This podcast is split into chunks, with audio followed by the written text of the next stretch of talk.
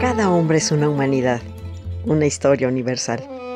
Y como la historia es maestra de vida, queremos que conozcas y saborees la historia por medio de refranes, datos curiosos, biografías, chimentitos, palabras raras y todo aquello que nos forma como personas. Tanto que contar es un espacio campechano y digerible en el que Nora Reyes Costilla los deleitará en breves cápsulas con su bella y argentina voz. Escúchame a través de la radio del Colmich, www.radiodelcolmich.com. Se van a enamorar.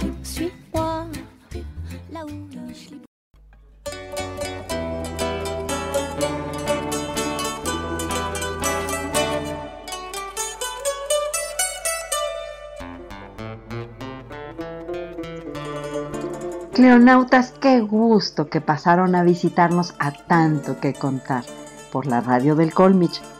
Pues yo aquí les cuento que no importa cuánto ejercicio haga, cuántos kilos baje, porque no se me notan.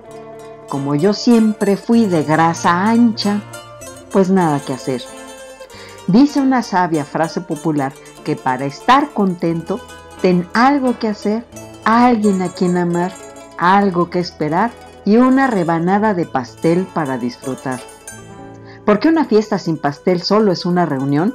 Hoy les platicaré la triste y trágica historia de cómo se descubrió el pastel. Uno de mis pasteles favoritos es el Red Velvet o terciopelo rojo, por su decadente sabor y por su intenso color, rojo profundo o vino tinto, y a su suave textura. El postre le contiene básicamente harina, cacao, mantequilla y el colorante vegetal que antiguamente se hacía a base de remolacha o betabel, como le decimos en México, rico en azúcar y en el color que le da el nombre a este original postre. Es un delicioso pastel recubierto con queso crema dulce. Esta torta lo que tiene en sabor lo tiene en misterio su origen está envuelto en varias teorías y leyendas. Una de ellas dice que la receta se remonta al siglo XIX cuando ya se utilizaba cocoa para suavizar la textura de los pasteles y por ello recibían el nombre de terciopelo.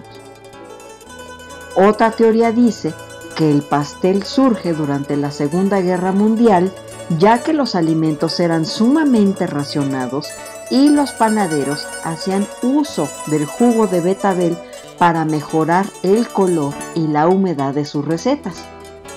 Y por último, se dice que cuando el pastel Red Velvet fue introducido hacia 1800, ya se agregaba cocoa a las tortas de chocolate más populares. Sin embargo, la receta más célebre proviene de un recetario de 1943 llamado The Joy of Cooking, o sea, la alegría de cocinar de Irma S. Rombauer, en quien se basó la célebre Julia Child, o sea, Julia Child, como inspiración. Más adelante, hoteles como el Waldorf Astoria lo ofrecerían en su menú de postres atribuyéndose su creación pero cada vez que tengo el Red Velvet en las manos, no me puedo aguantar las ganas de contarles a mis acompañantes el que creo yo que podría ser el verdadero y más macabro origen de este postre. Resulta que Leonarda Cianciulli fue una asesina en serie italiana que fue mejor conocida como la jabonera de Correggio Nació en el centro sur de Italia en 1893, a resultas de una violación, y por ese motivo su madre la odiaba. Leonarda, como podrán imaginarse, padeció un verdadero infierno en su infancia, y tal vez por eso intentó suicidarse dos veces, siendo aún muy niña.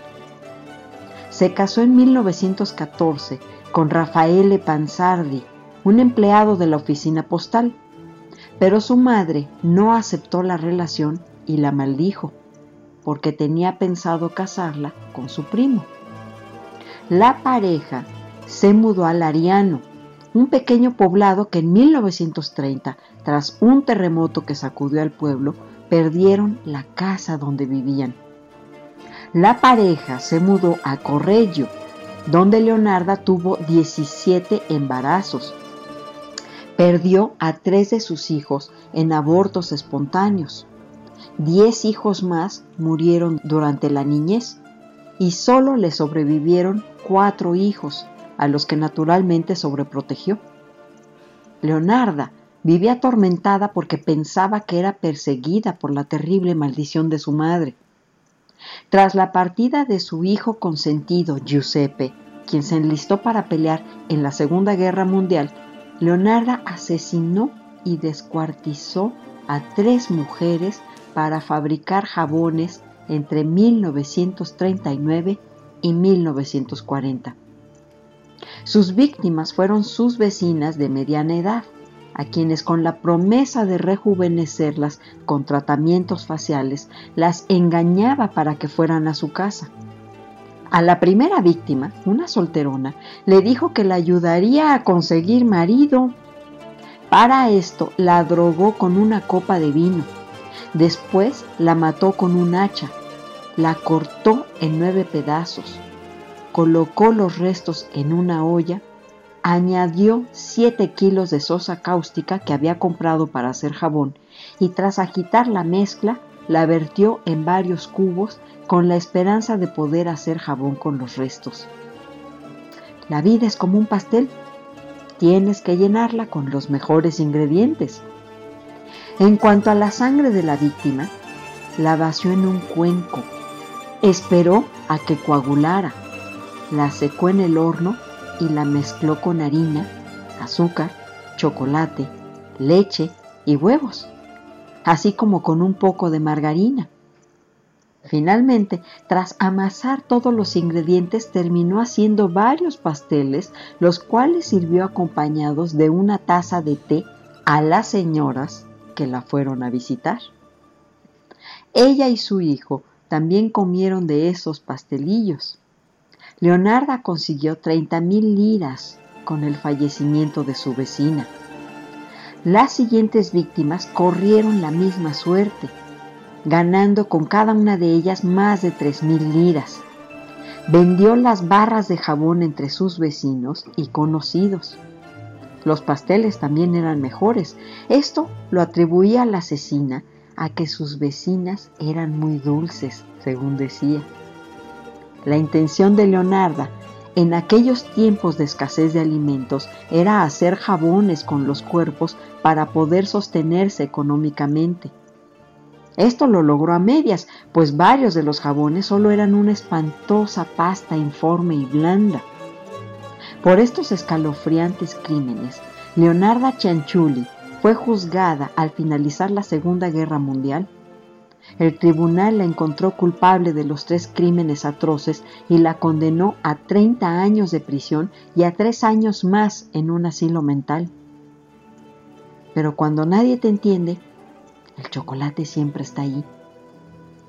Leonarda murió en el penal psiquiátrico de mujeres de Pozzuoli el 15 de octubre de 1970 de una apoplejía cerebral. Y así, creo yo, se hizo una aportación a la repostería mundial. Pero ustedes, clionautas, no se hagan rosca y continúen escuchándonos por www.radiodelcolmich.com. Esta fue una producción de tanto que contar y gracias por su maravillosa atención. Estamos para ustedes en el podcast del Colmich y pueden oír la totalidad de nuestras cápsulas por anchor.fm. Escúchenos, suscríbanse y compartan lo que saben. Esta fue Nora Reyes Costilla, su Imperatrix ad eternum, y se descubrió el pastel a mi manera.